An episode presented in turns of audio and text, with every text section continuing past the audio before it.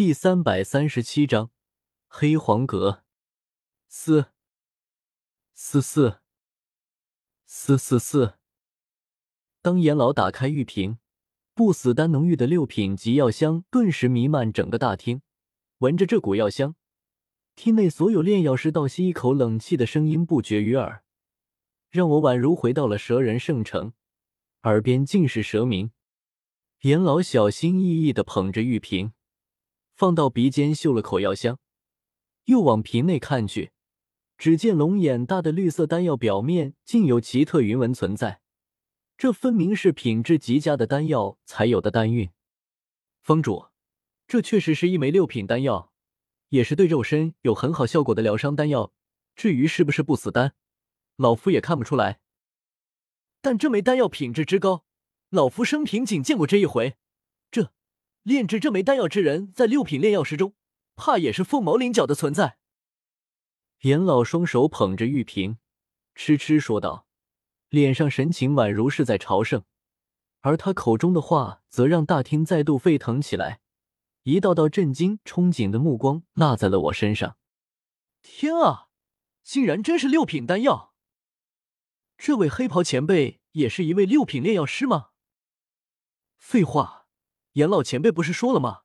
这位前辈在六品炼药师中也是凤毛麟角的存在。这定然是一位晋升六品炼药师多年、经营药道多年的老前辈。哎，老夫这辈子要是也能炼制出这么一枚丹药就好了。姚方主脸上也是又惊又喜。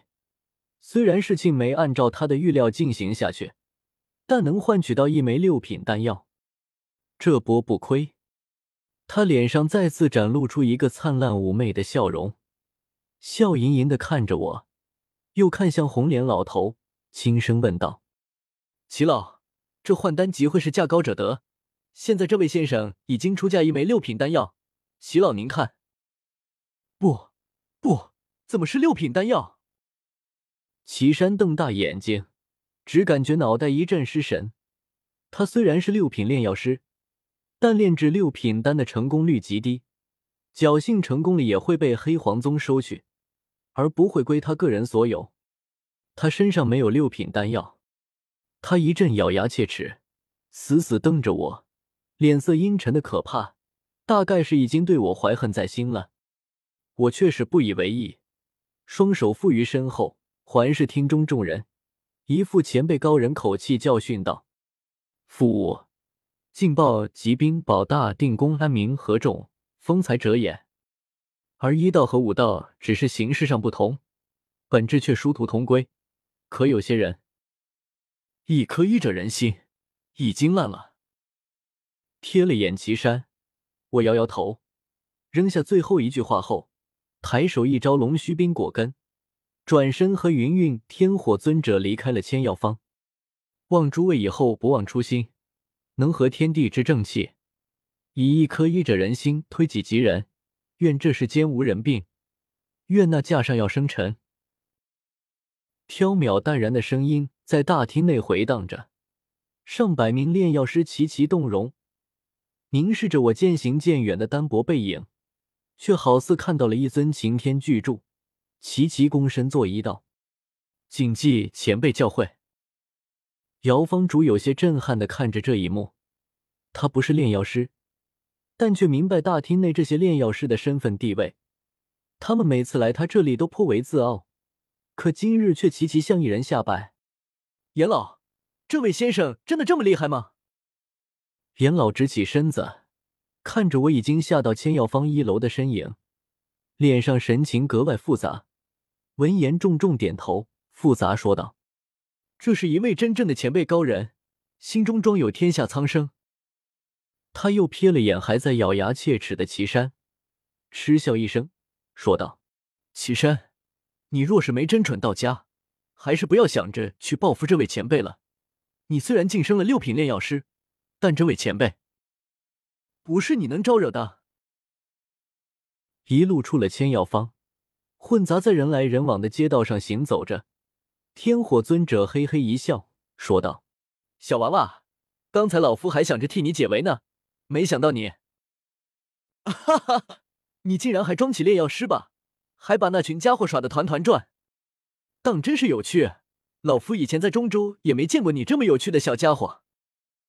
我没好气的翻了个白眼，还以为您说他们有趣呢，没想到是在说我。不过是几个炼药师罢了，本使好歹是监察左使，手下一个纳兰炼药师协会里，炼药师何止数千，还不一样的被本使乖乖训话。小小得意一把，我偏头看向云云，见他又是一副若有所思的模样，不由问道。云前辈，在想什么呢？副武，劲爆疾兵保大定公安民合众风采者也。他轻轻念叨一声，偏头看来，说道：“真没想到你能说出那么一番话来。”我，前辈，我好歹是监察左使，这点觉悟还是有的。我干咳一声，面色肃穆的说道，然后环视左右。街道上人来人往，嘈杂声喧嚣冲天，不由笑道：“拍卖会还没参加呢，龙须冰果根就已经先得手，我们运道倒是不错。反正时间也来得及，就先在此城住下，参加过几日的拍卖会后再返回国内。”天火尊者虽然急于开始炼制肉身，但也不在意这几日时间，便答应下来。云云也没有意见。我便拉了个人问路后，带着他们径直往黑黄阁而去。那里是黑黄宗专门招待各方人员的招待所。当然，这间招待所面积比较大，装饰比较奢华，能住进里面的也都是各方强者或者一些势力的首领。来到黑黄阁前方，遥遥看去，只见黑黄阁被一道一丈高的低矮围墙围着。里面亭台林立，院落鳞次栉比，在外围还有大量黑黄阁人员看守，倒是个不错的暂住之地。当然，无论是围墙和黑黄阁守护人员，其实都只是为了隔绝黑皇城的闲杂人员，给黑黄阁内的住客一份安静。要是出了什么事，黑黄阁内住着的是一群斗王、斗皇，真不需要这些普通弟子保护。